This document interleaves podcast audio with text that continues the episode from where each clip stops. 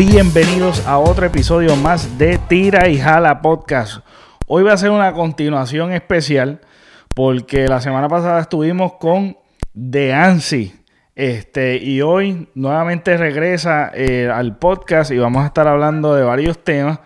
Así que vamos a ir comenzando con, con el saludo. Saludos de Ansi. También, hoy ha sido un día bien ridículo. un poquito ajetreado el día. Sí, el día de hoy ha sido ajetreado, pero todavía estamos aquí con el compromiso de este año que es crear más y consumir menos.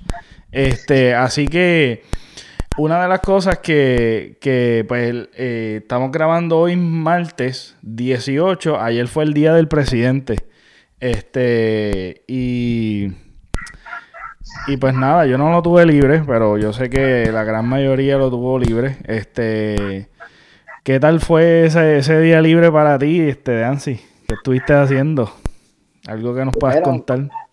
Pues mira, mano, aquí es el día de los presidentes, más es el día de, de todos los días feriados puertorriqueños, porque los juntaron todos en uno y es en ese, tú sabes, lo que era que se tiró fue el prospecto de José el que se esa boquera. Este, entonces, este, pues para acá fue prácticamente feriado para todo el mundo, porque en los bancos abrieron, este, Dios, pues Ari, la tienda de Ari abrió, pero no, no, tuvo trabajo, que estuvimos los tres, este, estuvimos los tres libres.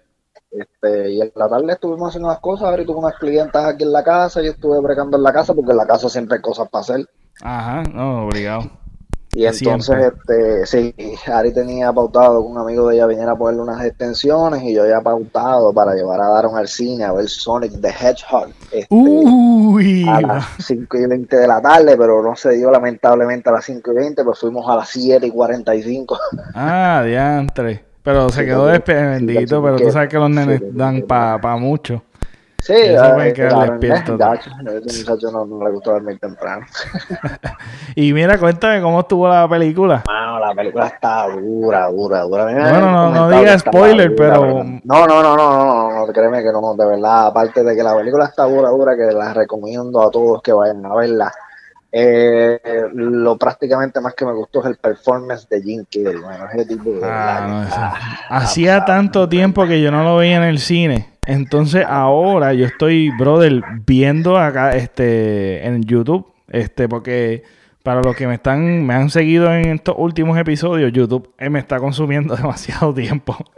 porque eh, veo muchas cosas en YouTube. Entonces, algo que antes yo criticaba, ahora, ahora yo soy el que yo sé que estoy pegado en YouTube. Pues la situación es que, porque yo decía como que, pues, que, hace tan, tú sabes, que hace uno tanto, hay gente diciendo que, que YouTube, que están jugueados con YouTube, pero yo decía, no, Netflix es el que es, mano, pero la plataforma ahora mismo que yo estoy consumiendo más en YouTube y veo todas las entrevistas y como te dan sugerencias, ahora está tan sofisticado el internet que te sugieren todo lo que tú, todo lo que tú consumes, todo lo que a ti te gusta. A tal punto de que, de que tú abres YouTube y o abres este Google o Amazon o donde sea, todo se junta ahí y te, sugieren cosas que, que tú consumes mucho. Y entonces las entrevistas de Jim Carrey, brother, escuchar a Jim Carrey por, porque ahora está en, pues, en este media tour de estar promocionando, Sonic. Mano, de verdad que me alegra tanto ver de nuevo a a Jim Carrey en acción. Todavía yo no he visto la película, pero lo único que he escuchado son cosas buenas de la película. Créeme, cuando la veas no te vas a arrepentir, mano, de verdad que no. La película, la película es familiar, todo el mundo puede disfrutarla, mano, de verdad que ese personaje de Jim Carrey, mano, le quedó cabrón, sí. no, de verdad no dudo. El tipo, el tipo es un actorazo, mano. Te digo, además de ser comediante, el poder, eh, el poder ser personaje y una de las cosas que, me impresiona mucho de él es que nosotros, pues, obviamente crecimos eh, con las películas y el performance de él. Y ahora que él está impactando también a otra generación chiquita con Grinch, con estos personajes eh, caricaturizados, básicamente, porque él puede, él, él, él, su actuación está tan brutal que parece una caricatura como, como él actúa y como la manera en que él se expresa corporalmente. El tipo tiene un arte tan brutal que, que, y entonces no se parece. Es como un tipo eh, de, mi, de mis actores favoritos, que es Tom Hanks. Eh, ese es mi top de, de, todos los actores. Ese es mi top. Me encanta, me fascina este Tom Hanks. Que son gente que Sí, que, que actúan y son tan versátiles que pueden hacerte cualquier género, cualquier tema, cualquier personaje, por más absurdo o por más serio que sea, y tú te vives la película y te vives el, el tú sabes, te lo personifican, pero bien brutal. Eso a mí me, me, me, me, vuela la cabeza. Otra cosa, ah, este, yo, este, me dijiste que está brutal. Eh, la, la, yo no sé si, si viste que salió para el 13 Narco, la nueva season. ¿Tú has visto, viste? ¿Llegaste a ver la, la, la season de Narco? ¿De Narcos? Sí. No, no la he visto. Vi que salió la Season 2, pero no tenía la, el placer de verla más. Tengo tantas cosas en la lista de, de, de Netflix ver que se me hace difícil verlas todas, creo. Pues, hermano, yo, yo, yo como desde que vi Narcos de Pablo Escobar, la historia de Pablo Escobar, etcétera, y después salió México, etcétera, yo desde que, desde que empecé me juqué. Sea, me juqué y cuando vi que salió, que pues para mí fue una sorpresa porque yo no estaba pendiente a la fecha. Mayormente las series que a mí me encantan, siempre estoy pendiente a la fecha. Salió, mano, me la comí rápido. Sea, me comí la serie, pero bien rápido. Este, está súper brutal. Todo el mundo que me esté escuchando, si no lo han visto, de verdad que está súper nítida. Este... yo lo que he escuchado son cosas buenas también. Eh, es otra cosa. Y una que me sorprendió, que me recomendó mi hermano Lock and Key.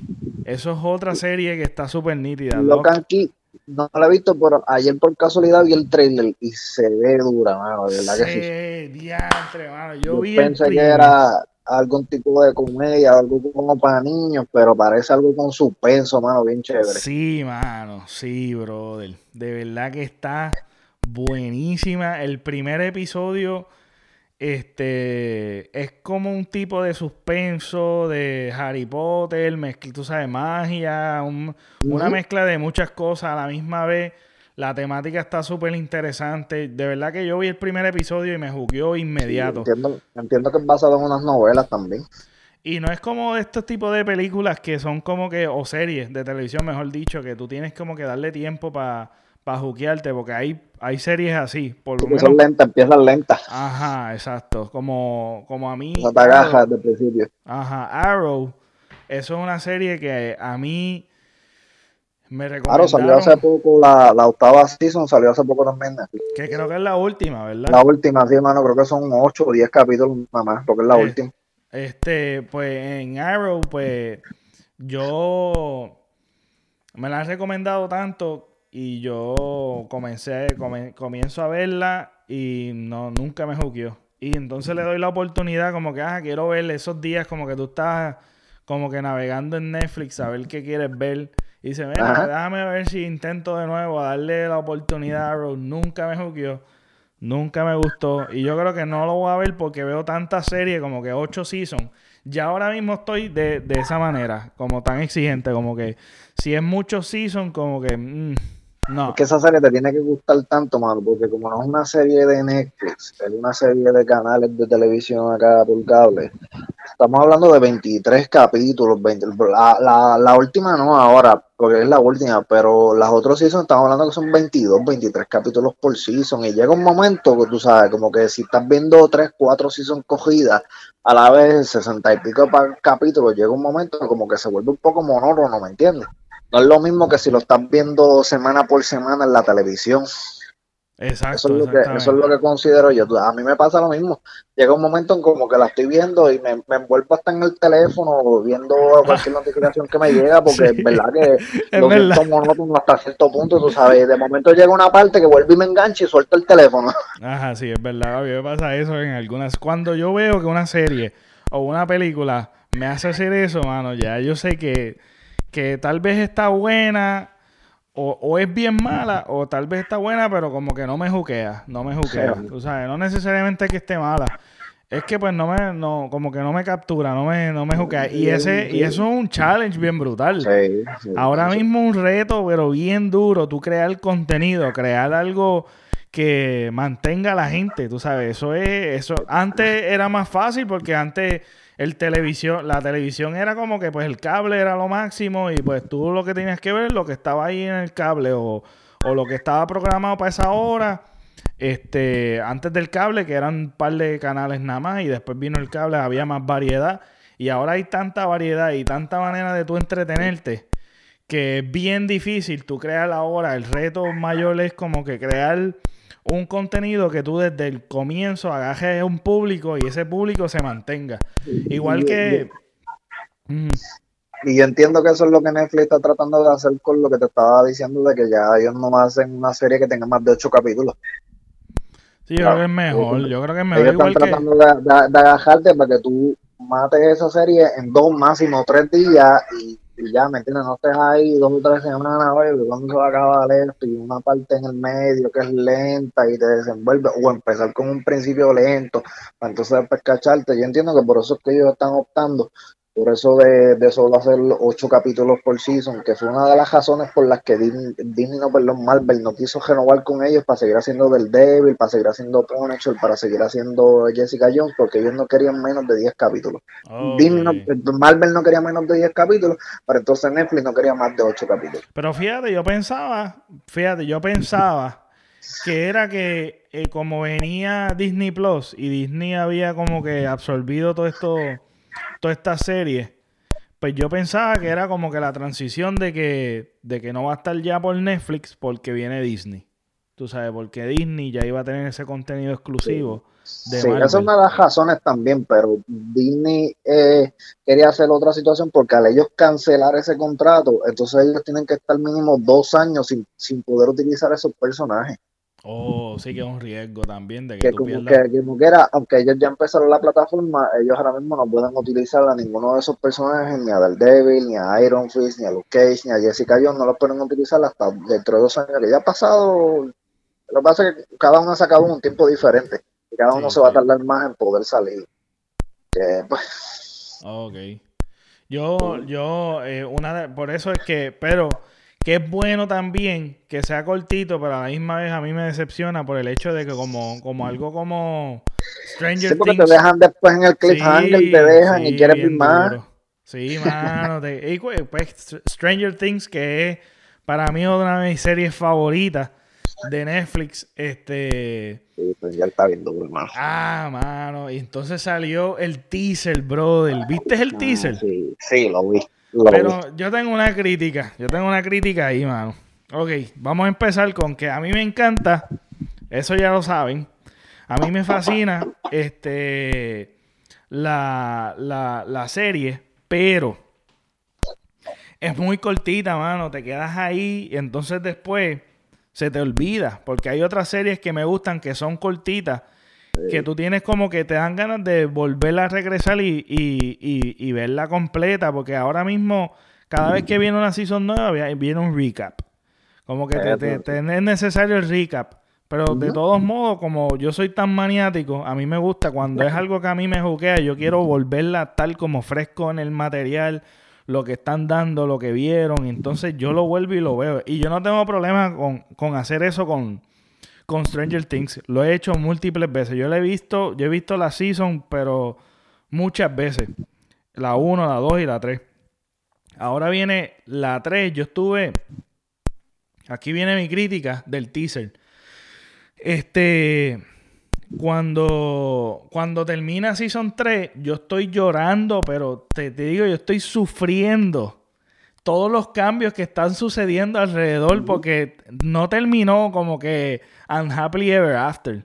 O sea, murió Hopper, se muda, se muda la familia de, de, de Will, este, se mudan para otro lado, este, eh, eh, Eleven se queda, Eleven se queda este, con, con ellos. Y pues nada, como que hay una ruptura del corillo, ¿entiendes? Y uno que se crió en el barrio, como que uno se identifica, ¿sabes? Con los corillos y con, todo esto. Estás sufriendo un montón de cosas a la misma vez. Mi crítica del teaser es, ¿por qué me enseñas que, que Hopper está vivo? Yo no quiero ver eso, yo quiero, yo quiero reírme, yo quiero enfiebrarme durante la season, no me enseñes eso en el teaser. Pero, si tú miras al final, al final de la temporada 3 te dan a entender también como que si él estuviera vivo en la... sí, yo sé, pero no me lo digas, ¿me entiendes? el trailer no me digas nada, por eso es que hay, hay veces que a mí no me gusta ni ver el trailer, hermano. Porque te dicen tanto en el trailer que, de momento cuando tú lo ves hay elementos sorpresas que no son tan sorpresas porque ya tú estás especulando y ya tú sabes. Pero eh, lo bueno de la serie como esta, que tú, tú, yo, obviamente todo el mundo lo, lo especuló. El Hopper no va a morir. Pero pero pues nada, que tú lo veas durante la season, que de momento ven, te enseñan y tú te enfiebres bien brutal y después que tú lloraste y después que tú de esto, tú te enfiebres y quieres ver más y quieres seguir.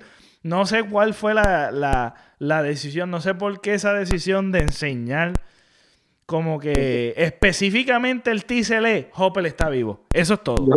Yo, comparto tu opinión, yo tal vez lo podría, porque para eso es un teaser trailer y no es un trailer. O sea, el teaser trailer se supone que es algo pequeño, algo corto, que te enganche, pero que no te dé mucha información. Y ellos como que se pasó la mano con la información. Sí, mano, porque puede, en, ser... En estos tiempos un teaser trailer puede durar cinco segundos, ¿sabes? Y enseñarte cualquier cosa bien sencilla en estos días, para eso lo hacen, el trailer no lo tiran hasta que falta solo una semana para que salga la season nueva, una cosa así. Mano, se, tiraron el, se tiraron el Fast and Furious. Bien brutal, que, cinco, minutos de trailer, ya tuviste la película entera en esos cinco minutos. Sí. Chicos, ¿para qué carajo quiero ver la película? Ya tú sabes todo lo que pasa en la película. Todos se tiran allá, el hermano Toreto se engancha de acá, Han está vivo y ya se acabó la película, ya está toda la película en esos cinco minutos. Ese es el hiccup. Ese es el hiccup. Con eso tú puedes hacer un video en YouTube este, criticando la película, todo lo que pasó en la película en esos cinco minutos. Sí, chicos.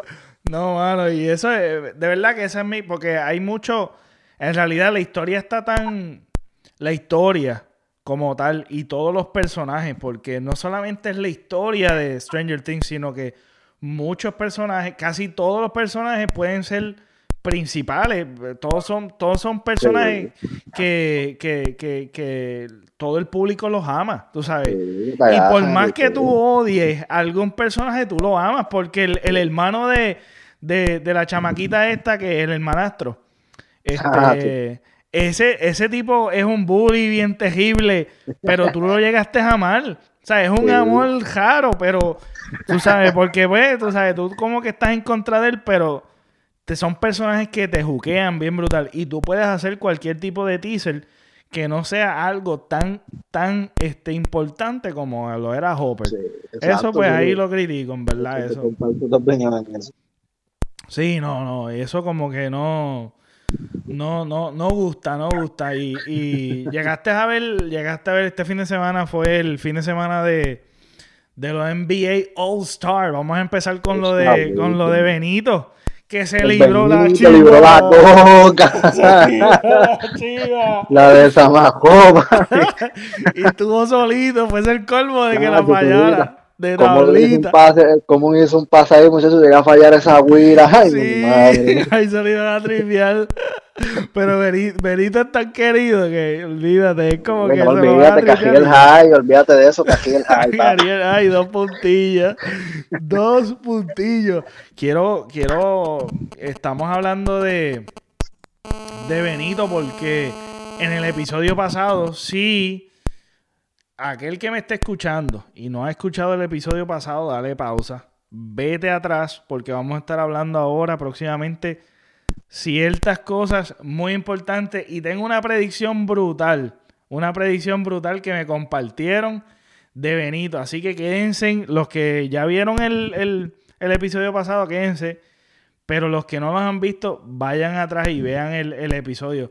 Hubo una apuesta de este, antes de que se vayan, hubo una apuesta de que iba a salir cierta, el álbum de Benito para el 14, el 16 y el 28. Esa fue la apuesta, esa fue la apuesta. Ya el, del 14, que fue la esposa de, de Ansi, perdió. El 16 que fui yo, perdí. Todavía queda vigente de Ansi. Todavía queda vigente. que el, todavía. El 28 todavía está vivo. Pero a mí me preocupa que Benito tan pronto lanzó la canción de, de con Sech, este, ignorante, el 13, el 13 de febrero. Eh, en, en Twitter, Benito eh, menciona como que nos vemos mi gente, nos vemos hasta, nos vemos por ahora, nos vemos, yo no sé, eh, estoy fraseándolo, yo no sé si fue como que nos vemos hasta cuando saque el álbum. Y dejó todo eso en suspenso, lo dejó en suspenso y estamos hablando de Benito porque los dos somos fanáticos de Benito y hay que hablar, hay que continuar lo que comenzamos hace un año atrás. Este... y nada, pues nada, siguiendo, volviendo de nuevo, así que vete, escucha el primer el, episodio anterior. Eh, continuando con el NBA All Star, este Benito libró la chiva. Yo creo que eso es lo más importante ahora mismo de hablar de, las estrellas. Ese es el highlight. Tú sabes que una de las cosas que ahora mismo eh, yo no consumo tanto eh, NBA como antes. Eh, porque uno de los deportes, uno de los deportes que, pues, se veían en casa era NBA. Y, y ahora con, lo de las redes sociales, mano, hasta los Oscars, que yo nunca he visto los Oscars, yo nunca he visto los Grammys ni nada de eso. Este, en realidad tú lo puedes ver todo, lo consumes todo desde, desde las redes sociales, te ponen los clips ahí, te ponen los highlights y ya en verdad como que no, no, como que se ha perdido el phone. Ya tú lo, tú como que consumes la programación, como que fast en vivo ya no es algo necesario. Exacto. La, la, es, completamente innecesario. O sea, tú lo puedes ver, tú esperas ahí a que suelten los clips, los ves, los mejores, las mejores cosas que sucedieron en el momento y ya. Igual que en los, en los juegos. En los juegos es lo mismo. Pero en este, en esta ocasión me di la tarea de ver de ver el juego de, de NBA All Star que era Team LeBron y Team Giannis. Vamos a empezar por ahí. ¿Qué clase de mierda es esa, mano? Yo estuve en una cápsula. Yo decía, pero qué mierda eso lleva, es esa? Eso lleva, eso lleva tres años. Este es el tercer año. Mira para allá, brother. Yo estoy en una cápsula, por eso te dije. Yo, yo no consumo ya eso. El primer, el primer año todavía LeBron estaba en el este y ganó el con Curry acá en el oeste. Entonces, eh, LeBron fue el más voto que escogió, pues LeBron escogió primero. No sé por qué tipo de, de, de o si es. Eh, yo no sé por qué, pero LeBron siempre escoge el mejor equipo. Ah, bueno. Le, Cuji hizo un mierdero el primer año que escogió contra él y Giannis ha hecho dos mierderos los años que le han seguido también escogiendo en el draft. Mierdero horrible. Y LeBron siempre termina escogiendo el mejor equipo. Eh, pues, están tratando de como que hacer las cosas diferentes porque la gente se estaba bugiendo de lo mismo. Este, pero yo no le, a, eso yo no le he encontrado el fondo. A lo que sí me gustó, no sé si tuviste el chance de ver el último quarter, lo que hicieron con el último quarter este año, eso sí me gustó. Eso sí me agradó, eso sí me, me, me, me pegó a la pantalla a ver quién era el que iba a ganar. No hacían dos, y, y, si, y hacían no, sino que hacían nunca yo nunca había visto en un juego estrella con un cuarto cuarto se jugara eh, defensa con esa intensidad que se estaba jugando en el jueguito. Sí, eso, eso, es, eso es una de las críticas que yo tengo de la, de la NBA, mano, que los NBA All-Star siempre han sido como que de un tiempo, de un tiempo para... Un juego de exhibición para eso. Es como que bien un vacilón, ahí como si estuvieran calentando, nada serio, no es como que quién, quién quiere ganar, es como que un va y eso como que no, no me juquea. Y de hecho, en este, en este, en este juego, que yo lo estuve, yo lo, yo lo vi como hasta yo no tuve la experiencia tuya de que te juqueaste al final, que eso me lo dijo también mi hermano, este, que estuvo bueno al final. Yo lo dejé de ver después del... yo empecé a ver el tercer cuadro y me quité. Como que no, tú sabes, me rendí. Una, porque estaba ocupado haciendo otras cosas. Y otra que, que pues como nunca me, me, me juqué, yo dije, pues perdí las esperanzas y lo, lo piché. Yo tenía curiosidad, porque yo sabía que el cuarto cuadro iba a ser así. Pero mi hermano me dijo eso mismo, exactamente lo que tú me estás diciendo, que, que él dice, mira, se está poniendo bueno, se está poniendo bueno, pero yo piché y aposté por, por eso mismo, de que iba a ser bien mierda y que, y que primero que nada los nombres son absurdos. Perdona mi ignorancia, mano, pero eso fue para primera, mi primera vez yo ver eso. No, desde hace tanto tiempo. gracias a Dios que no se las ha cogido poner esos los uniformes, porque imagínate. Sí, entonces la, la, la, lo, lo brutal de, lo brutal de esto fue este Lebron al principio estaba estaba metiendo mano y el, este, ¿cómo es que era el, e, este tipo del otro equipo de Giannis? Estaba echando las toas de tres, mano. Se me olvidó, es que necesito de, de Giannis. Estaba, de Team Giannis estaba, estaba partiendo. Los primeros dos cuadres le estaban partiendo. Y a final del segundo cuadro la echó de tres este, este chamaquito. Ah, Trey la echó desde media cancha, ¿no? Eso quedó bien duro. Este, la, la, ay Dios mío, se me va, se me va. No me gustó, no me gustó eso. Este, y lo que más me, lo que, lo que me encantó fue el tributo que le hicieron este a Kobe. Oh, muy duro el tributo al principio. Días entre eso estuvo bestial. Quedó brutal, brutal, Doctor Dre este estaba, ¿verdad? Doctor Dre fue. Sí, el que estaba ahí, mano, todo, todo, las imágenes. Todo. No, el que estaba ¿cómo, cómo era el que estaba? Este, pues, perdón. ¿Cómo? Yo creo que era el que estaba hablando, ¿no?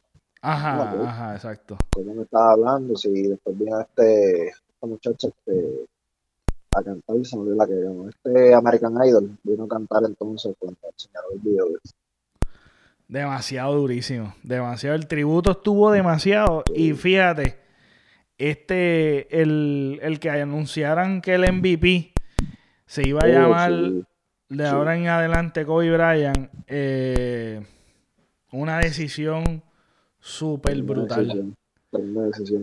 Tremenda, tremenda decisión y fíjate, estoy súper súper de acuerdo que anteriormente yo había dicho como que el, que cambiaran el logo de la NBA por el de Kobe, que me gustó los logos que pusieron. Sí, un par pero como que no, como que no, no me convencía tanto. Pero esto yo no lo había pensado y fíjate, eh, yo creo que ha sido la mejor decisión. Sí, bueno, sí. La mejor decisión. Entonces, el, el, el, el, MVP de este, de este, de este NBA, NBA All Star. Kawhi Leonard. Bien merecido. Sí, también, creo que sí. Y se lo dedicó a Kobe. No sé si escuchaste la entrevista, se lo dedicó a Kobe. Y el primer, el primer trofeo, qué clase de privilegio, bro, de tener el primer trofeito de MVP de nombre de él, mano. de Kobe Bryant y se lo dedicó a Kobe Bryant. que sí, el equipo de LeBron era el que se merecía ganar y de verdad que lo hizo muy bien el dedicárselo a Kobe, de verdad que sí. Y la, la, fíjate, la, la, hubo una changuerita ahí que sucedió para la competencia de donqueo. Ah, sí, hubo ahí un dilemita. estuvo bueno, estuvo bueno. los, que se nos pusieron changuitos fueron los jueces, los que se pusieron changuitos. ¿Qué, ¿Cuál es? elabora un poquito para tener el contexto de lo del yo no tuve problema en, las primeras, en la primera ronda, yo no tuve ningún tipo de problema. Considero que Derrick Jones Jr. Y, Aaron Gordon eran los que debían de llegar a la final debido a los donkeos de la primera ronda. Ahora, cuando llegamos a la final, y especialmente el primer donkeo de la final, es que yo empiezo a tener problemas, especialmente con el primer donkeo de Derrick Jones Jr., que entiendo que fue un puente por debajo de las piernas y la donkea. es un donqueo que, que sí es impresionante, pero yo por lo menos yo considero que es un donqueo que hemos visto muchísimas otras veces, que lo estamos viendo desde el 2000, que lo vimos con Vince Carter, que yo considero que, que no es un 50, ese es mi pensar. Entonces, está, desde ese momento empiezo a ver, a notar que Wade es uno de los, de los, de los jueces y que en ningún momento le ha dado menos de, de, 10 a Derrick Jones. O sea que Wade fue, jugó por muchísimo tiempo en Miami y Derrick Jones para Miami. Y yo estaba viendo la competencia con, con, con Pablo, lo estaba viendo, este, y estábamos comentando sobre eso. Y, y exactamente, entonces cuando a Aaron Gordon, está bien, le dan 50, pero entonces cuando Aaron Gordon va a hacer su segundo donqueo de la ronda final, considero que fue el mejor donqueo de la noche, que eso sí se merecía un 50, cuando el de Derek de la primera ronda ni se acercó a ese, no considero que se merecía un 50, que mi primer pensar es que esa competencia ni siquiera se debió haber ido a extras, se debió haber acabado en la ronda final con Aaron Gordon habiendo ganado. Ese es mi pensar. Está bien, perfecto. Se van entonces a, a, un face-off. Este, y en el primer donqueo, los dos sacan 50. Cuando vamos al segundo donqueo, vuelvo con la misma situación. El donqueo de Derrick Jones. Considero que es un donqueo bastante sencillo, un donqueo a dos manos que no considero que se merecieron 50. Y vamos nuevamente bueno, no le dieron 50, le dieron 48. ¿Y quién le dio 10 nuevamente? buen Wade le da 10 nuevamente. Y yo, ¿qué está pasando aquí, mano? El tipo no tiene más ninguna cartulina con otro número en esa mesa. ¿Qué es lo que pasa, chicos? Y se lo digo a Pablo y Pablo me dice lo mismo, me dice, mano, y Pippen está con las mismas sanganadas. Y yo, yo no me había fijado ni en Pippen, yo no sabía que ese hombre estaba allí sentado, mano. Bueno, pues yo sacarle la mirada encima de buen Wade, mano. Y viene Aaron Gordon, entonces le brinca por encima un tipo que mide, creo que son 7-7, hermano. Ah, pero fíjate, vamos, yo voy a dar mi opinión en cuanto a eso. Yo creo que eso fue lo que no fue tan impresionante eso. Porque no, me explico, me explico, es impresionante, es impresionante. Pero que no, comparado, comparado con el que hizo el otro, Exactamente. Ahí pues, Ese es mi dilema. Yo no considero que el Daron Gordon por encima del tipo de 7-7 tampoco era un 50, pero tampoco considero que era peor que el que hizo Derrick Jones anteriormente a ese, ¿me entiendes? ese es mi dilema, por eso yo, coño, si el de Derrick Jones fue un 48, pues el Daron Gordon tiene que ser por lo menos un 49 o un 48 por lo menos con Tatal también. ¿Me entiendes? Yo me estoy dejando, yo me estoy dejando llevar por, por, por lo que me están enseñando los jueces. Exacto. Pero de repente, cuando viene el de el, puntaje de, Aaron Gordon, adivina quién no le dio 10. Empezamos con Dwayne Wade, papi. Yo, no, chico, no, por favor, llevas toda la noche repartiendo 10, mano, y de repente te llegó la cartulina del 9. Coño, mano. Sí, es verdad. Es cierto, y, y el, el donqueo, mi favorito, que vuelvo y digo, yo no lo vi completo, yo vi los highlights. Pues la mi donqueo favorito fue el de al lado de la, de la tabla. Ay, Dios Gordon, la tabla que le, le ponen la bola para la parte y él coge la bola con una mano mientras está haciendo un tricito y papi la revienta. Ese es el mejor donqueo, el mejor donqueo de, de, de la competencia. Punto y se acabó. y hacía tanto tiempo que no había un donqueo tan impresionante como el que hizo él. Ahí. Que yo me acuerde, que yo me acuerde que pues ya ustedes saben que yo no sabía eso de Tim Giannis y LeBron y todas esas cosas, que eso llevan ya tres años y yo, yo estoy bien perdido. Yo estoy súper perdido. Estoy súper perdido, pero es que ya realmente ya yo no, no veo la NBA, no sigo la NBA, nada. Yo no sé ni los jugadores que están en injured, ni nada, no sé nada. Yo me siento como antes a ver los jueguitos. Y esto All-Star Weekend lo vi prácticamente casi completo, pero los años pasados no lo había visto y no había visto el jueguito estrella. Este año lo vi porque me interesaba ver lo del cuarto cuadro. Sí, y fíjate. Yo ya no sigo la NBA, por lo menos así, en verla en vivo, pero sí la sigo por, por mi teléfono, siempre la sigo por las notificaciones. Yo tengo la aplicación de NBA, la aplicación de Todos los días yo entro, todos los días yo entro a ver quién, quién ganó, quién no ganó, quién, cuántos puntos metió fulano, eso yo me mantengo. Mira, mi gente, mi gente, mi gente, yo me acuerdo, yo me acuerdo una de las cosas, y esto lo voy a confesar, esto, esto yo nunca se lo he dicho a Dancy. Pero mira, una de las cosas, una de las cosas bien particulares de Deancy es que yo veía cómo él eh, iba al periódico, iba a la parte de deporte y él leía esa parte. Yo, leía el periódico de atrás para adelante. Sí, Yo me enfiebré tanto con Deancy y con eso. Yo me inspiré de eso. Y yo decía, ah, mira, él, le vete a esto, a ver.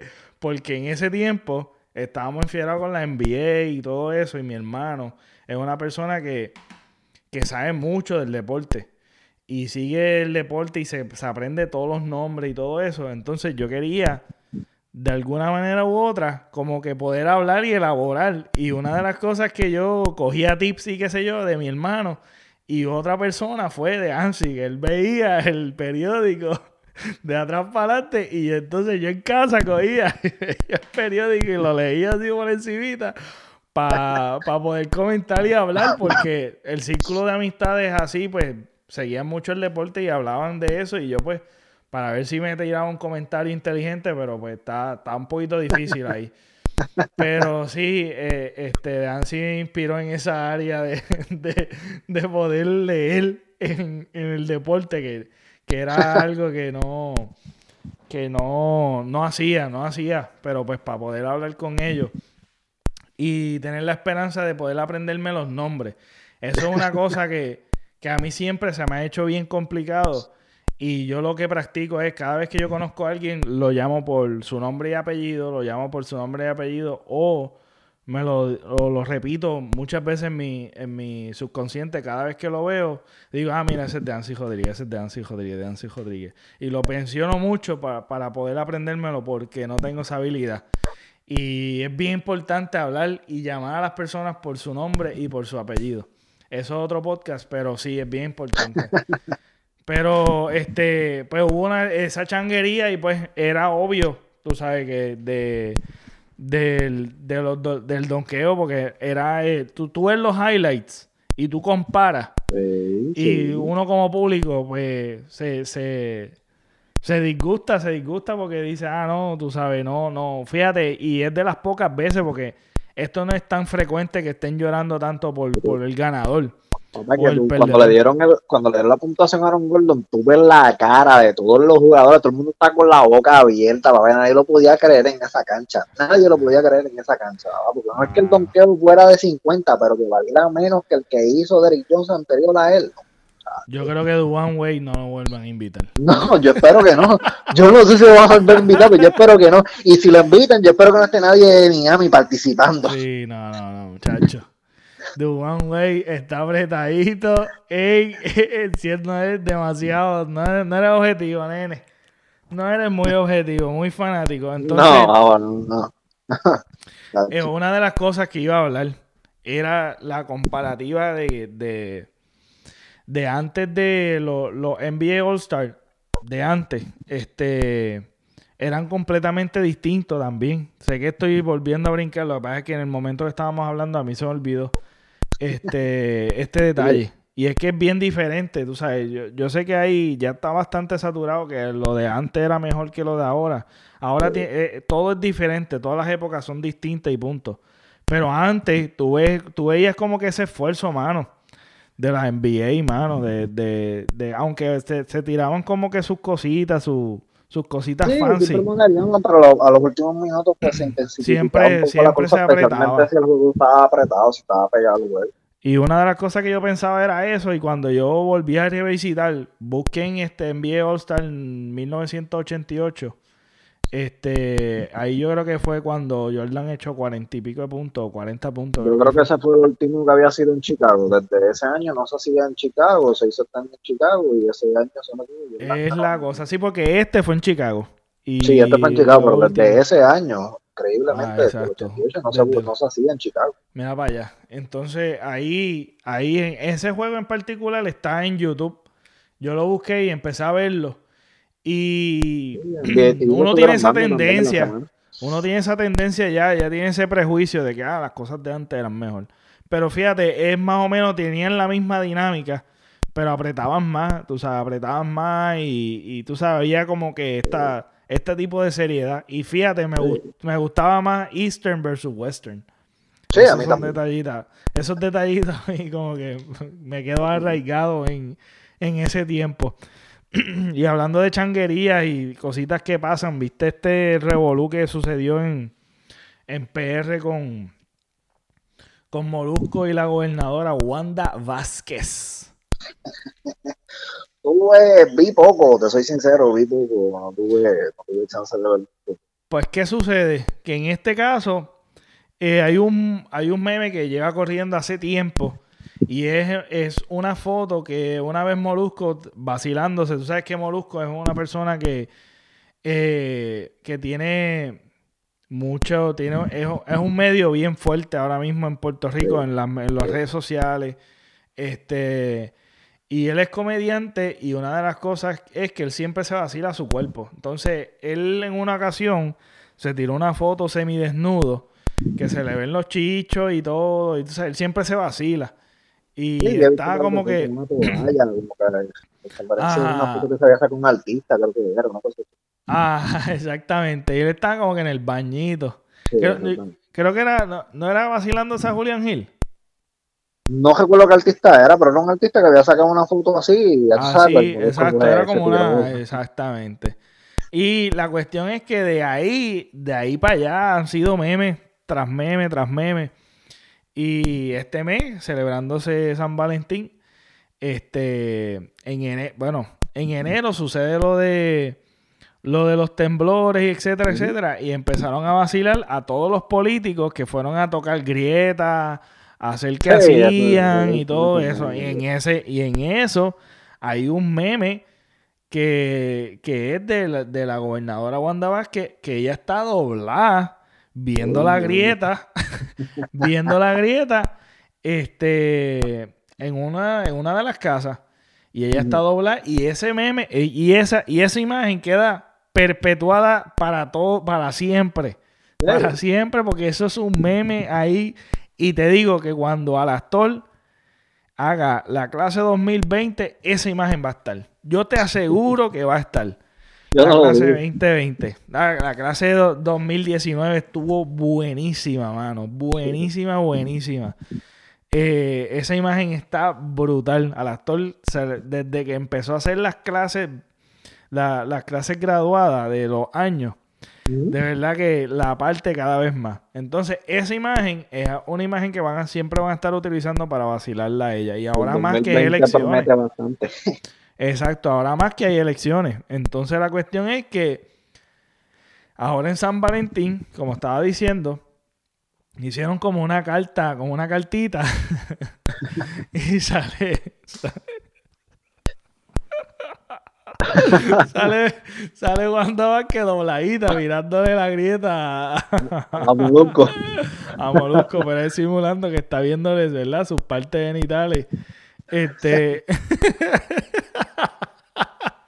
y se ve bien graciosa y decía como que, nada, un mensajito, unos corazoncitos y qué sé yo qué. ¿Qué pasa? que vienen y le y le, exigen una disculpa. ¿Tú sabes cuál es el hecho? Yo quiero hablar de esto porque ya... ¿A quién le exigen una disculpa? A Molusco. A Molusco, pues. Primero que nada, él hizo, él no hizo el meme. El meme lleva corriendo desde hace tiempo. El meme de ella lleva corriendo desde hace tiempo. Y esto es algo que yo he hablado una y otra vez. Este es el tirijala de esta semana. Pero eh, que personalmente le exigió una disculpa. Sí, mano. Mira, le exigieron una disculpa a Molusco. Este, le exigieron una disculpa a este, Evelyn Vázquez. Yo no sé si Tata, no, yo no sé si fue Tata también, pero nada, fueron varias mujeres y que no tengo aquí, hicieron una, un comunicado. La otra de, los memes esos de la grieta es este Jennifer González, la otra. No, pero no, no fue, ella no, sí, no le exigió como que una disculpa, pero sí hubo varias mujeres, por, este, varias mujeres que son por de, del esas tres son las que salen en, los memes de las grietas ah, pues sí, pero salió solamente pero fue fue exacto pero fue solamente ellas dos y fueron no sé otro otro otras personas más exigiéndole la disculpa que hicieron un comunicado o sea hicieron un comunicado exigiéndole y aún de que se salga fuera del programa, este, tú sabes, la renuncia, etcétera, etcétera. Bueno, una cosa un escándalo, pero ridículo. Primero que nada, estoy hablando de este tirijala de esta semana. ¿Por qué?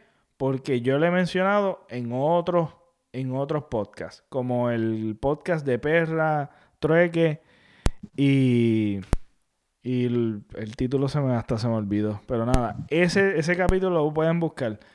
Pero a mí me, me, me sorprende lo siguiente, y esto es algo que hay que continuar hablando hasta la saciedad, hay que, hay que seguir hablando de este tema. Primero que nada, no es un meme de su autoría, eso es lo primero, eso es lo primero.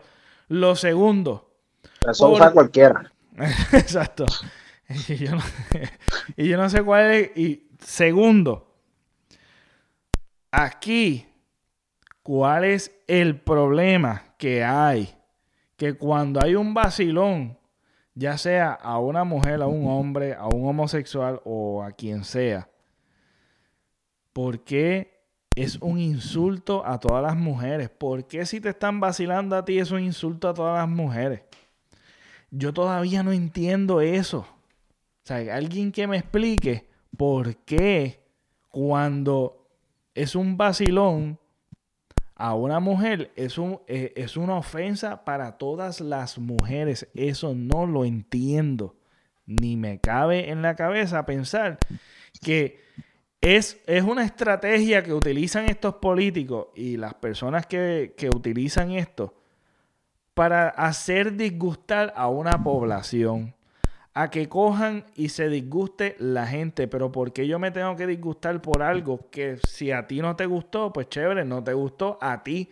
Pero fue a ti personalmente, no fue un ataque y, y elevarlo de que es machista, de que denigra a la mujer, que si yo no sé qué. Mire mi hermano, ¿cuál es el problema de que primero, uno, tenemos que ver las cosas dentro de cómo se está dando toda esta escala de situaciones. Primero, es un meme que no es de autoría de él, pero vamos a ponerle que es autoría de él. Es un chiste. Aquí nadie está ofendiendo a las mujeres en general. Aquí están, si acaso, están vacilándose a una figura pública y que de casualidad es una mujer. ¿Cuántos vacilones de esa índole se han hecho también para hombres?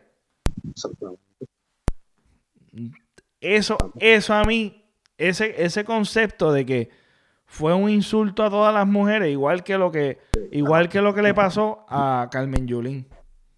Tratando de crear una generación de gente sensible para poderlos mangoñar para el lado que les dé la gana, chicos. Eso, eso, esa es mi opinión, ¿verdad? a mí no me sorprende, porque lamentablemente esa es la, es la, la, la era en la que estamos viviendo, pero, ¿sabes? Hay, hay que no podemos tragar esa cuestión, ¿me entiendes?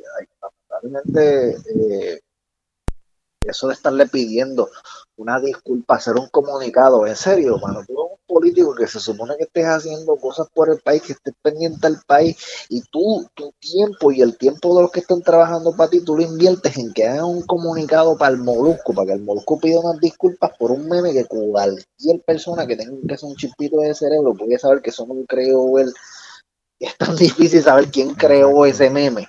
Exactamente. O sea, eh, eh, es un poco de tonto, no sé cómo decir. Eh, es las prioridades, las prioridades. Entonces, ahora como estamos en campaña, este, y del virtual, la, la, sea cual sea el propósito, ya sea desviar la atención, ya sea hacerse la víctima, ya sea lo que la persecución que puedan tener con él, ya sea lo que sea, es absurdo. Es sumamente absurdo que nosotros estemos todavía peleando y batallando con estas estupideces que son, primero que nada, son un chiste. Una dramatización. Es ridículo que un gobernante de un país esté pendiente de esas cosas y esté indignado, indignado por esas cosas cuando hay tantas cosas por las que indignarse en este país. Es la cosa por favor, chica, vamos a darle este interés a lo que merece interés, por Dios. Las prioridades, eso habla ¿Qué tipo de, gobernante, ¿qué, ¿qué, tipo de gobernante tenemos cuando estamos hablando de un gobernante que está pendiente a lo que se dice o lo que no se dice en las redes sociales, o los memes que salen o los memes que no salen en las redes sociales? En vez, de estar, en vez de estar pendiente a la economía de este país, en vez de estar pendiente a la jodida junta, en vez de estar pendiente a la deuda, en vez de estar pendiente a lo que tiene que estar pendiente. A la gente que todavía está en calpa y no tiene escuela. todavía, exactamente, es un, un, año de elecciones. ¿Dónde está la indignación ahí? Eso es lo que a mí me sorprende. Y una de las fallas también de estos políticos que todavía no aprenden es la falta de consistencia en lo que hacen y la falta de, de, de o sea, que eligen ciertas batallas. Es como que ahora te estás ofendiendo por esto, pero ¿cuándo te ofendiste por lo que le sucedió a Carmen Yulín? ¿Cuándo te ofendiste cuando Ricardo José yo dijo lo que dijo de Carmen Yulín y de otras mujeres dentro del partido y fuera del partido? Vemos la, eh, que todavía estos políticos siguen haciendo la misma política vieja que todo el mundo ya entiende y sabe que esto es una politiquería estúpida y ridícula, que falta de, falta de consistencia, porque si tú te vas a ofender por eso, pendiente, oféndete por todo. Oféndete por todo que tenga que ver relacionado con eso. No te me vengas a ofender por solamente lo que, lo que te están atacando a ti y a los tuyos. Porque vuelvo y te repito, eres una figura pública, todo tiene un impacto y además de eso, de que eres una figura pública, es que eres política, eres gobernadora de un país, estás dirigiendo, eres un líder público que, que el sueldo es pagado por cada uno de los ciudadanos puertorriqueños. Que tú no me vengas entonces, que tenemos que tener consistencia, tenemos que ser es ser consistente en las ofensas, no escoger alguna batalla, ahora vas a pelear por esto, ay, ¿por qué? ¿Cuál es el, cuál es el hecho ahora? No entiendo. A mí no me sorprende que, que, ella haya tomado ese tipo de decisión. Lo que me sorprende es que el pueblo, que nosotros veamos el tipo de decisiones que ella toma, lo que a ella le da prioridad, y todavía consideremos que está haciendo un buen trabajo en el poder, eso es lo que a mí me impresiona, eso es lo que a mí no lo puedo creer de verdad. O sea, yo considero que ella empezó bien, pero ya está llegando a un punto en el que considero que sus prioridades no están en el, en el sitio correcto. O sea, y qué más demostración con esta ridícula que está haciendo con lo del Molusco. mejor demostración que esa, hermano.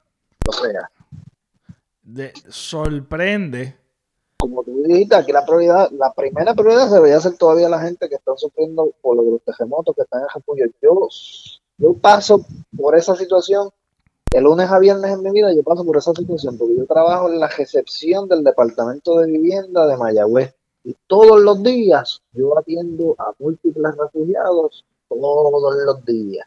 Y lamentablemente las historias son bien, pero que bien tristes y todavía hay muchísimas personas que están refugiadas y están pasando por muchísimas, muchísimas situaciones bien tristes, bien feas y bien difíciles. Y que la situación, la situación es que después se preguntan que por qué hay que sacar a los gobernantes ahora.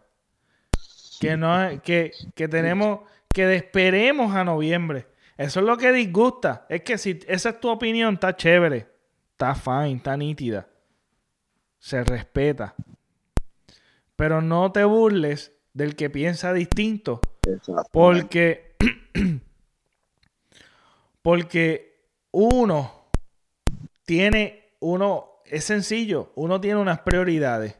Y si para ti no es una prioridad la necesidad que está pasando el país tanto económicas como en vivienda, como en educación, como en, tú sabes, como el escándalo este que, que soltaron 2.5 millones ahí al garete este, a un sitio que, que, fue un hack y aprobaron una cosa al garete y, se, y tuvieron que este, llamar a los federales para que congelaran ese dinero y que tú, y tú ves un patrón de que las oficinas gubernamentales no se comunican entre sí, no hay ningún tipo de comunicación entre sí, no, eh, eh, las necesidades nunca son cubiertas, eh, ahí parece que no funciona nada y, patrón de mala administración tras mala administración.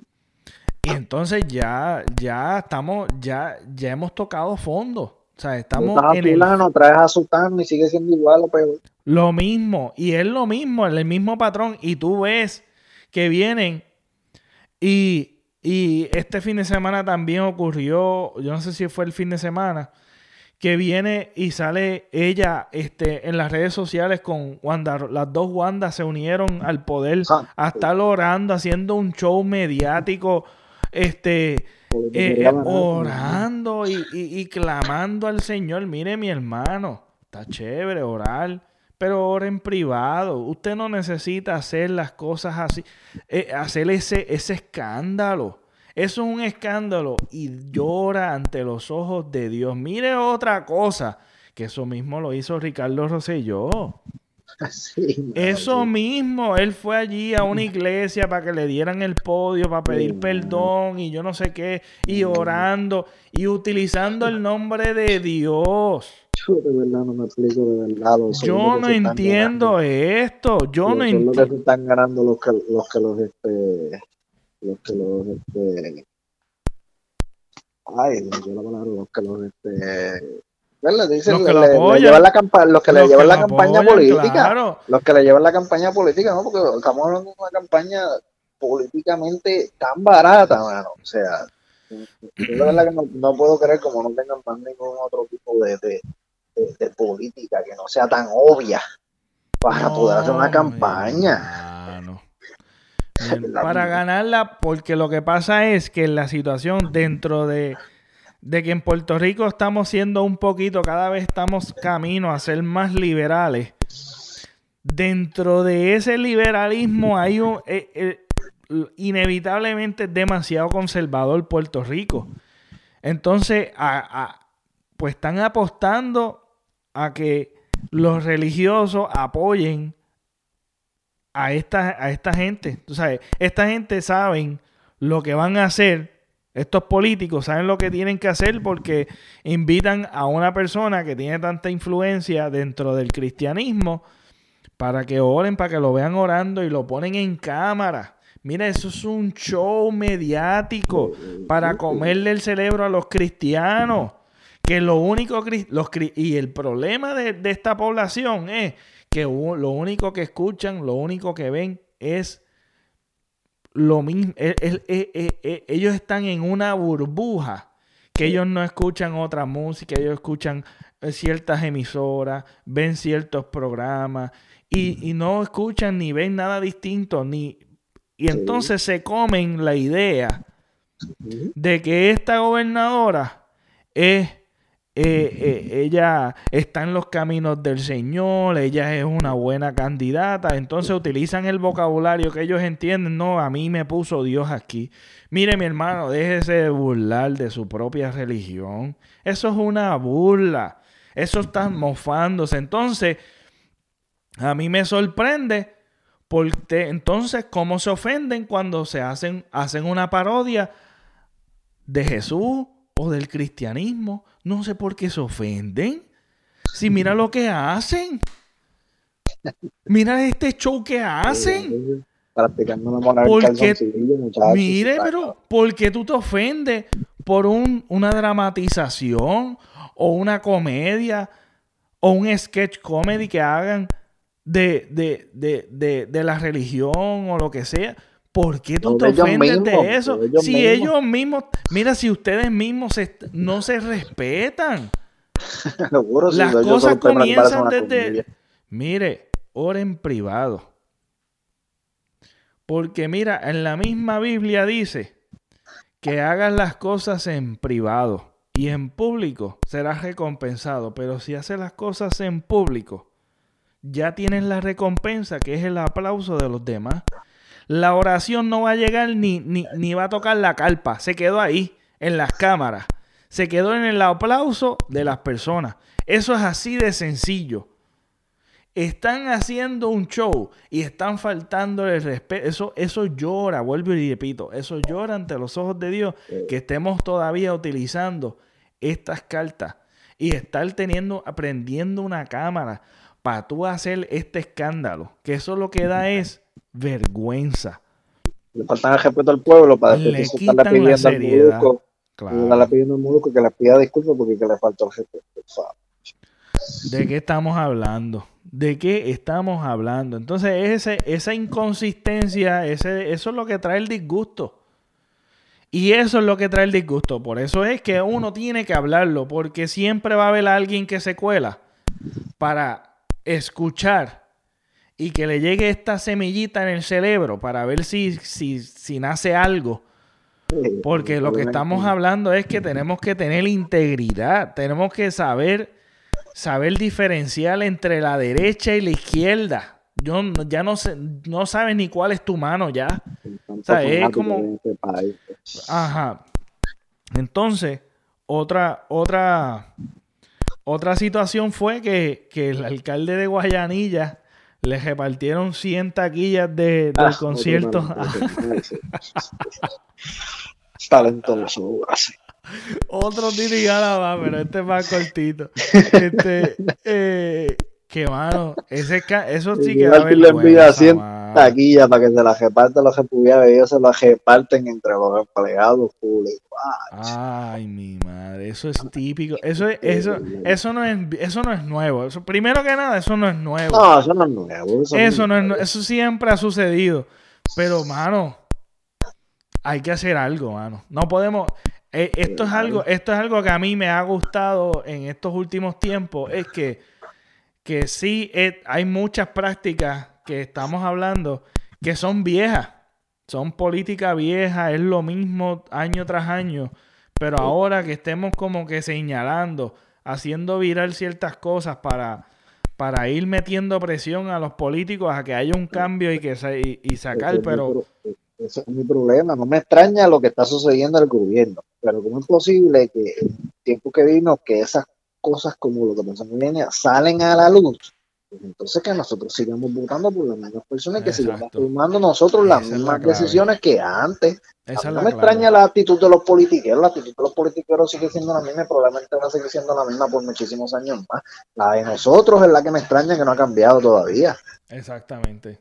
Y la, la, la situación es que, que, que, viene y se toman y se toman el, eh, se toman fotos son bien, son bien obvios. pero es que yo, yo, me imagino que ellos ya están en el punto de que ellos ya ni les importa y ellos dicen, mira, no importa qué basura salga de nosotros en las redes o se gire por ahí, esa gente va a votar por nosotros como quieren, no nos van a decir nada. Yo me imagino que ellos deben, estar hasta en ese punto de confianza. Sí, no, no, no. Ya han normalizado tanto la corrupción, han normalizado tanto y han puesto leyes, reglas eh, burocráticas para que se haga imposible también que hayan candidatos nuevos. Siempre es lo mismo, pero a veces cuando tú ves todas las, todos los pasos que tú tienes que hacer para ser candidato, para tratar de buscar una propuesta buena, para tratar de hacer un cambio, es tan complicado. Lo han hecho tan complicado que se permanece la corrupción porque es un acertijo Poder tratar de, por eso es que hay que limpiar las cosas de, y, y sacarle a toda esa gente. Y la clave va a ser este, eh, hay un cambio. Sí, ciertamente hemos hablado de que hay un cambio, pero el cambio realmente se va a ver en estas elecciones. En estas, eh, en estas elecciones, sí, porque lo que pasa es que acuérdate que, que hay un antes y un después. El antes de María y el después de María. Y, y, y, ese después fue después de las elecciones, las últimas elecciones, que fue un desastre con Ricardo José yo, etcétera, etcétera. Ahora tenemos que ver cuán, cuán, cuán ha habido el cambio real que, que hemos que hemos visto durante las protestas, hemos visto como el disgusto de la gente y la necesidad y la separación de las familias, las inscripciones que han habido para votar. Hay mucha gente que se está animando para votar, que esa es la verdadera, la verdadera protesta, es votando. y si... estas elecciones nos van a definir mucho como pueblo. Vamos a ver lo que, lo que pasa en estas elecciones van a definir mucho como pueblo, mucho como país. Vamos a ver qué pasa. Es la cosa. Es la cosa. Pues nada, para cerrar el tema de, de, de, de los Ricky Martin, pues fueron la fundación de Ricky Martin, repartió 100 boletos para, para gente que, que está en Guayanilla, ¿verdad? Que está pasando los, los damnificados. Este, y los repartieron entre los políticos mismos, entre los mismos empleados, que si tienen su derecho de divertirse, pero pues que paguen. Pero eso eran exclusivamente, es más, yo, eso, eso sería lo decente de, un político. Es como que, mira, esto es, para, esto es única y exclusivamente para la gente damnificada. Y voy y, hago, y hago todo lo posible. Y si no, mira, se las entrego para atrás. No tuvieron ni la decencia ni, de entregar 25, tuvieron la decencia a los damnificados. Se las cubrieron todos para ellos. Entonces después dudan y después dicen, este, así de brutos son, este, de no confiar en el gobierno. Mira, oye, qué extraño, ¿verdad? ¿Por qué no confiarán en el gobierno? De entregarle eh, recursos para, para que repartan a, los, a los necesitados. Qué, qué extraño. A mí me extraña tanto que duden de la confianza que hay en el gobierno, pero si es que hasta en lo más, hasta en lo mínimo, hasta en lo mínimo no, no son eficientes y siguen haciendo la misma estupidez. Mire, mi hermano, no, no, no, no me venga con esa, con ese argumento. Y hablando, y aquí la nueva exclusiva que tenemos de, de, de lo de el álbum de eh, de Benito Martínez. Este, Bad Bunny. Mira, ¿sabes, sabes que estábamos hablando de que todavía queda la apuesta, la apuesta eh, de, de que el álbum va a salir el 28, que es de Ansi. Todavía está en juego. Pero mira lo siguiente, mira lo siguiente. El pana mío, el, panita mío, Jan Pérez, de Trapito Sucio, me dio una teoría bastante buena que quiero compartir con ustedes. Y estoy. Eh, esta, este. Esto es bastante. Me convence muchísimo más de que todos nosotros. Me convence muchísimo más. Y es por lo siguiente. Escúchate esto de Ansi. Este año es un año único y especial, bien particular que sucede cada cierto tiempo. Y este año es un año bisiesto. Este año, siendo un año bisiesto, significa que tiene un día de más. En vez de 365 días, son 366 días. Y normalmente, febrero tiene 28 días, que es el mes más cortito. Pero al ser un año bisiesto, tiene 29 años. 29 años. 29 días. Iba bien hasta los 29 años. Tiene 29 días. La teoría es la siguiente. Es que ese va a ser el día. Ese va a ser el día en que el álbum va a salir de San Benito. Que así es como está en Twitter. Este ese va a ser el día que va a salir el álbum y el acróstico descifrado. Quiero el acróstico que estábamos hablando en la vez pasada. Escúchate esto. Que es. Las siglas son las siguientes. Yo pensé que era un acróstico, como había, como te había, como había mencionado. Ajá. Pues las letras son las siguientes: Y, H, L, Q, M, D, L, G. Vuelvo y repito, Y, H, L, Q, M, D, L, G. Y ese acróstico significa lo siguiente. Yo hago lo que me da la gana. y tú sabes que eso es algo que él menciona mucho. Yo hago lo que a mí me da la gana. Pero ya él dijo oficial que es eso. No, no, esto son especulaciones, puras especulaciones. Son teorías, esto son teorías. Esas son teorías que son bastante ciertas. Sí, sí. Esto es bastante cierto. Tienen sentido. Tiene sentido, tiene sentido.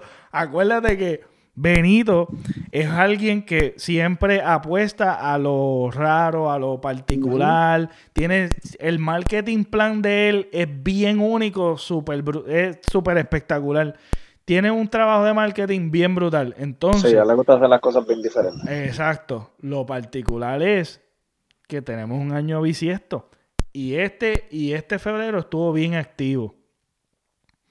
Este, el, lo que había mencionado al, comienzo, cuando estábamos hablando de, de, de Benito, que se libró la chiva, era que él había mencionado el febrero 14, dijo, me voy de Twitter un rato, gente, vuelvo cuando vaya a salir el álbum. Pero no dice fecha.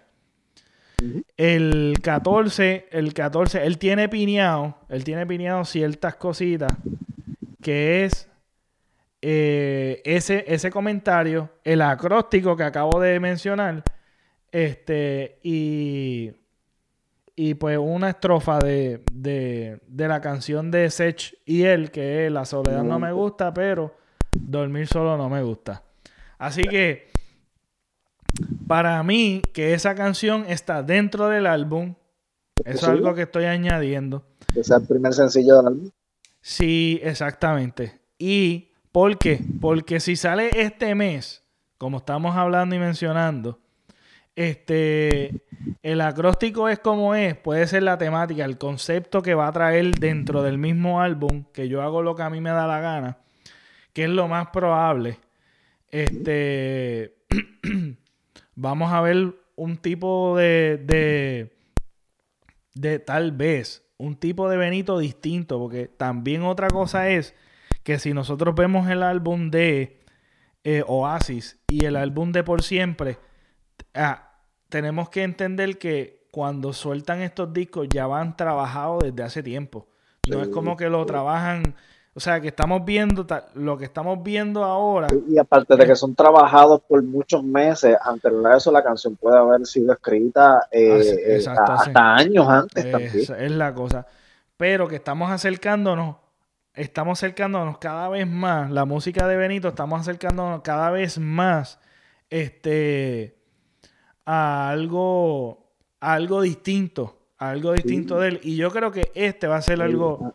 Hay ideas nuevas, hay ideas bien nuevas de su Exactamente. Ahora que estamos acercándonos a algo más a lo que Benito ha ido evolucionando, porque hemos visto las posturas de él políticas, este, hemos visto diferentes cosas que realmente han sorprendido a una persona que realmente cuida mucho su imagen, está cuidando mucho su imagen, este, él, se activa en las redes simplemente para ciertas cosas.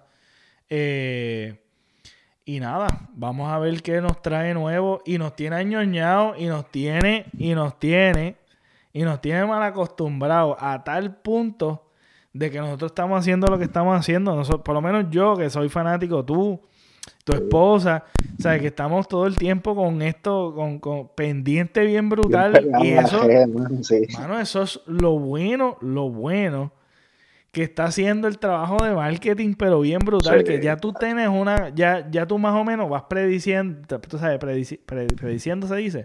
Prediciendo, prediciendo, prediciendo. Prediciendo, yo creo. Nada, prediciendo más o menos los pasos que, que vamos a estar viendo de él. Este, eh, y nos hemos puesto sofisticados en ese sentido. Así que parece que la carátula, la carátula... un experto tratando de averiguar Ajá, bien brutal. ¿Tú crees que la carátula va a ser el, la imagen que se está corriendo por ahí, que es como una carabela? Con la carabela con el, con el, sí, con el tercer ojo. Eh, no sé cuán oficial sea eso, pero se ve, me gustó, por lo menos esa carátula me gustó. Si fuera esa la carátula, me gustó. Sí, me gustó. Tú sabes que una de, una, una de las críticas que, que, vi por, por, las redes este, es que por las redes y hay mucho contenido por ahí que están hablando de que el despecho y la lloricaera de, de Bad Bunny es demasiado. Pero, este, ¿qué tú crees? ¿Qué tú, qué tú piensas de eso? ¿Qué tú piensas de, de esa opinión de que la gente diga como que, que siempre está con el despecho, este, siendo un chamaquito, eh, siempre tira para esa línea? ¿Cuál es tu teoría en cuanto a eso, tu opinión en cuanto a eso? Primero, yo no tengo ningún tipo de problema con eso. Eh, y segundo, eh, lo que pasa es que me imagino que es algo nuevo para el género, es lo que yo pensaría. Pero si tú te, si te vas un poco fuera del género y te vas a la balada, te vas al, a, rock en te vas al pop, la mayoría de las canciones son de despecho. La mayoría de lo que la gente escribe es de despecho. Entonces, si escribe algo social, va a haber un montón de gente, especialmente en la mayoría, a la cual no le va a gustar.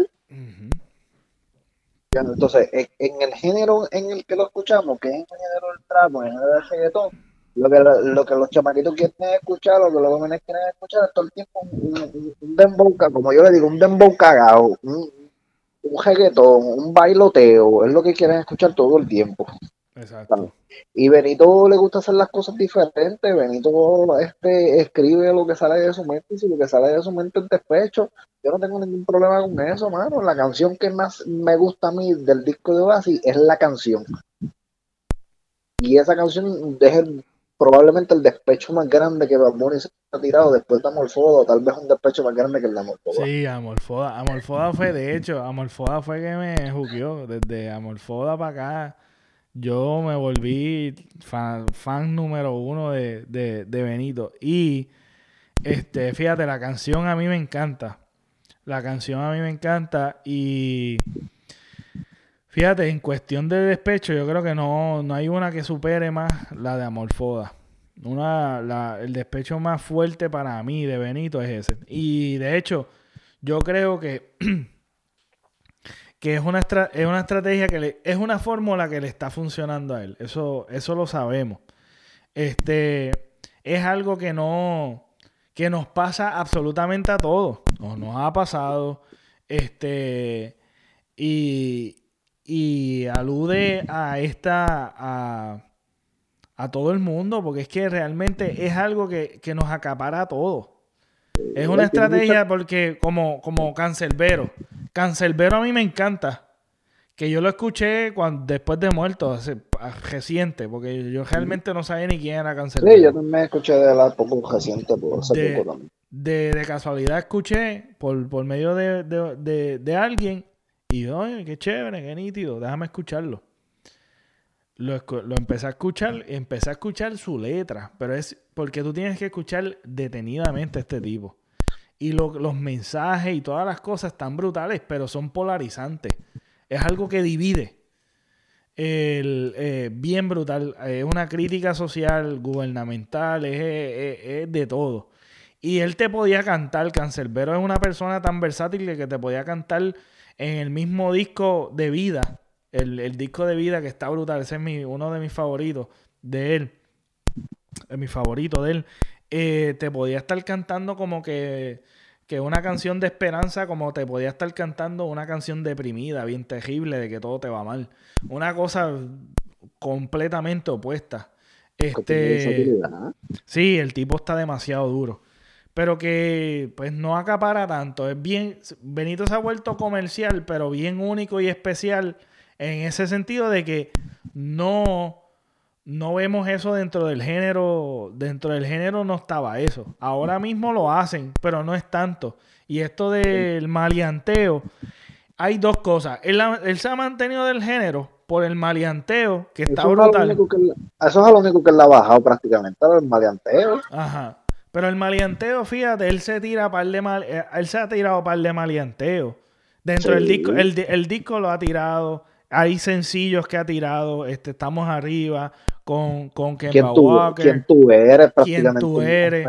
Maleanteo. Ajá. Y él como que se ha mantenido, se ha mantenido dentro de esas temáticas. Es maleanteo y despecho, amor. Este, pero cuando tú estás hablando de un amor perfecto, no es, no, no es tan catchy. Tú sabes, no es algo como que, que te mueve tanto como lo es el despecho. El despecho tiene algo que es el sufrir, el, el, el tú tirarte en el piso a llorar bien brutal, que es algo que es atractivo, mano. Tampoco podemos confundir una canción de amor, una canción eh, eh, que hable de una mujer con que es de despecho, porque tampoco es así, no podemos decir que mía es una canción de despecho, mía no es una canción de despecho. No, no. ¿Me entiendes? Entonces, si, si, tú escuchas el disco completo de Oasis, escuchas el disco completo por siempre, porque no es más un disco de Bad Bunny. Si es los sencillos, él tiene muchos despechos, pero si escuchas el disco, ahí entiendo que hay de todo en el disco, como estaba hablando ahorita del de por siempre. Claro. En, por siempre hay despecho, sí, pero también también que de despecho. Es que eso sabes que, son los palos. Jolandito no tiene que ver nada de despecho. Eh, quien tú eres es prácticamente un maleanteo. Ser bichote es prácticamente un maleanteo. O sea. Sí, no, no, no, y yo estoy de acuerdo contigo, pero es, es lo que lo que ha pegado, lo que ha pegado bien brutal de él han sido diferentes temáticas, pero sí, el, el lloriqueo está brutal. A mí me encanta, mano. A mí, yo soy bien llorón. yo soy bien llorón. A mí, la, me la, la, de Vete para mí está demasiado dura, mano, de. Vete, vete, vete. Espérate, espérate. Ah, diantre, ¿qué? ¿Qué? Esa yo la tengo quema. Yo tengo un álbum. ese corito es de, de, el corito no al puente, si no me equivoco, que es de Cartier, no es ni siquiera de él. Tú sabes que es una partecita que no es de él. Eso está muy duro, eso es de los tiempos que tú y yo estábamos en la bajeto, mano. Sí, mano, claro, Eso, es de, eso es de un cantante que se llama Cartier, que era un CD de Noriel, si yo no me equivoco, que era ah, Exactamente, y que, que, que esa es la, eso es lo, lo, lo genial de él, que él está, él está, nosotros no somos una generación que necesariamente nos podríamos juquear con alguien como él. No necesariamente. Pero él ha tocado, él ha tocado diferentes él ha tenido esa, esa, eso, ese, el arte de él ha tocado diferentes generaciones con facilidad es el arte de él, porque si tú miras la misma canción de la la parte entonces de Arcángel que él canta que es vieja. O sea, él, lo pone en esta canción, la pista es diferente, no tiene un dembow, él lo hace con su propio estilo y se, y se escucha despecho, pero tú escuchas la canción original de Arcángel con De La Ghetto, como tiene dembow, como es más movida, no te parece un despecho. No te parece un despecho, pero cuando tú lees la letra, te parece un despecho, pero cuando como lo estás escuchando con un dembow, lo estás escuchando con otro tipo de flow, en ese momento, hace 10 años atrás, no te parece un despecho, pero de la forma que Balponi lo hace, parece un despecho. Para mí es más como él hace las cosas que, que de hecho, De hecho, eh, eh, yo no ve, tampoco le veo algo malo de que, de que esté de que esté cantando como está cantando y que si vamos a ponernos en números y ver que que hay más, hay más despecho que, que, otro tipo de música, yo no le veo ningún problema porque, vuelvo y digo, es su estilo y es su manera, es su fórmula. Es como decir, como decir, mira, Michael Jordan, eh, el fadeaway ya como que cansa. Pero si es que le funciona, ¿cuál es el problema? ¿Me entiendes? Como que él no va a cambiar el juego por ti, porque es que te cansaste del fadeaway. Pero si él las encestas así, pues, ¿cuál es el problema? Tú sabes, eh, hay mucha variedad, ciertamente. Estoy totalmente de acuerdo con lo que tú has dicho, con tu punto de vista. Pero ¿cuál es el problema? Si nos ponemos con números y decimos, ok, de 100 canciones, 80 son despecho. Y Así, así está partiendo. Así Si, no, está joto, ¿por qué lo vamos a arreglar? Pues es la cosa, porque vamos a reinventar la rueda.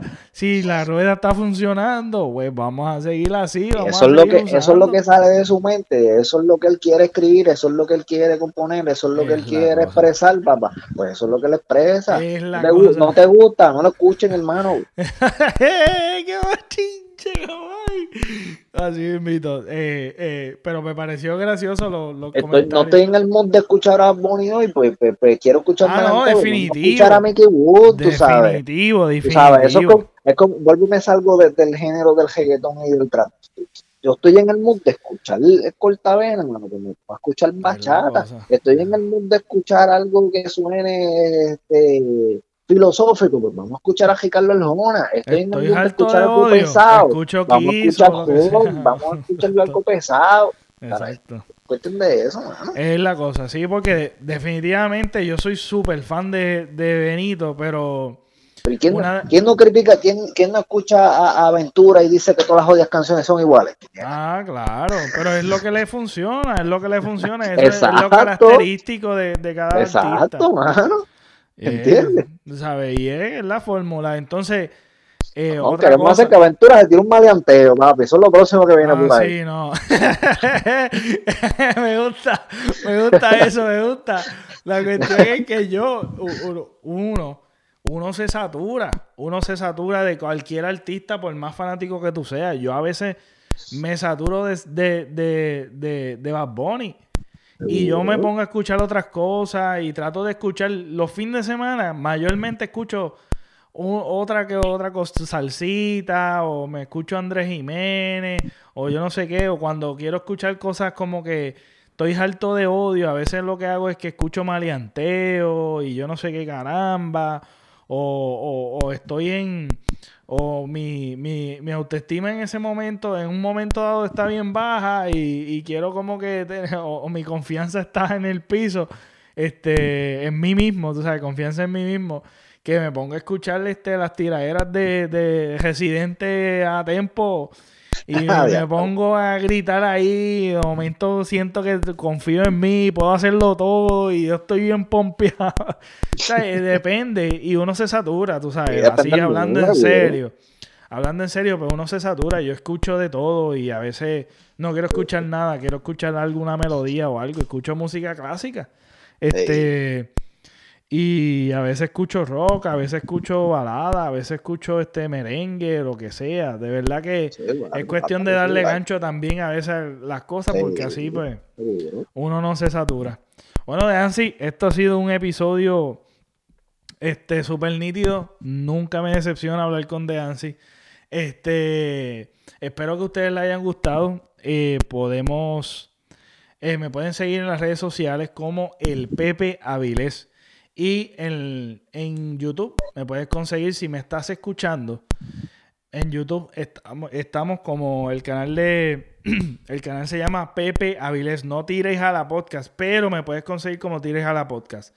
Tú lo que vas a hacer es que poner, le pones hashtag tires a la podcast y te va a salir mi canal Pepe Avilés. Si ves un merenguero, si ves un salsero, no soy yo, ese no soy yo. Soy, mira, esta carita que ustedes ven aquí bueno, no lo pueden ver si me están escuchando, ¿verdad? Pero va a haber una cara particular con una hoja particular. Pues ese soy yo. Entonces, si me estás viendo por, por YouTube, me pueden apoyar por las plataformas de podcast. Así no me tienen que estar viendo, lo pueden escuchar por, porque este, este, este sí salió en video. Y este va a salir en video. Así que me pueden seguir. Eh, por su carro, lo conecta con el Bluetooth, su plataforma de podcast favorito, ya sea Spotify, Apple Podcast, Google Podcast, Stitcher. Eh, eh, olvídate, cualquier plataforma de podcast, busca Tira y Jala. Suscríbete. Eh, puedes dejar comentario en ciertas plataformas, ya sea en Anchor. nos puedes dejar review. Y estoy mencionando todo este tipo de cosas porque este tipo de cosas son las cosas que nos van a ayudar a crecer un poquito más. Y este año eh, tengo ciertas metas que voy a estar, estoy preparando un podcast para hablar con ustedes de las metas que tenemos en este podcast.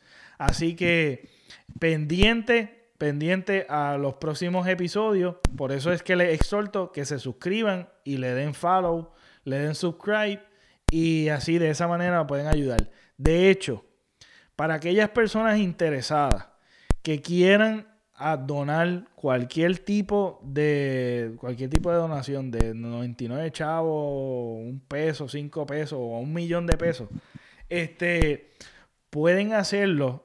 hay una descripción aquí abajo en, el episodio que sale el link para tú, si quieres dar alguna, algún tipo de donación. Este, de esa, de esa otra manera de poder ayudarnos a alcanzar nuestras metas y otra manera es dándole share al episodio. Dándole share, dándole review, comentando. Este, de esa manera, pues vamos a seguir, nada, alcanzando más público que esté interesado en escuchar nuestro contenido. Y un saludito a mi gente de Puerto Rico, a mi gente de la diáspora y a los de Francia. Esos son los tres públicos más grandes. Yo no sé los de Francia, tal, tal vez son puertorriqueños que viven allí. Así que un saludito. Eh, gracias, Deansi. Gracias un montón, brother. Este, eh, sabes que sabes que estás en, compromiso y en deuda con nosotros y vas a seguir y voy a buscar cualquier excusa para seguir hablando con Deansi. Es mi pana de, de toda la vida. Gracias y nos vemos, gente. Hasta la próxima.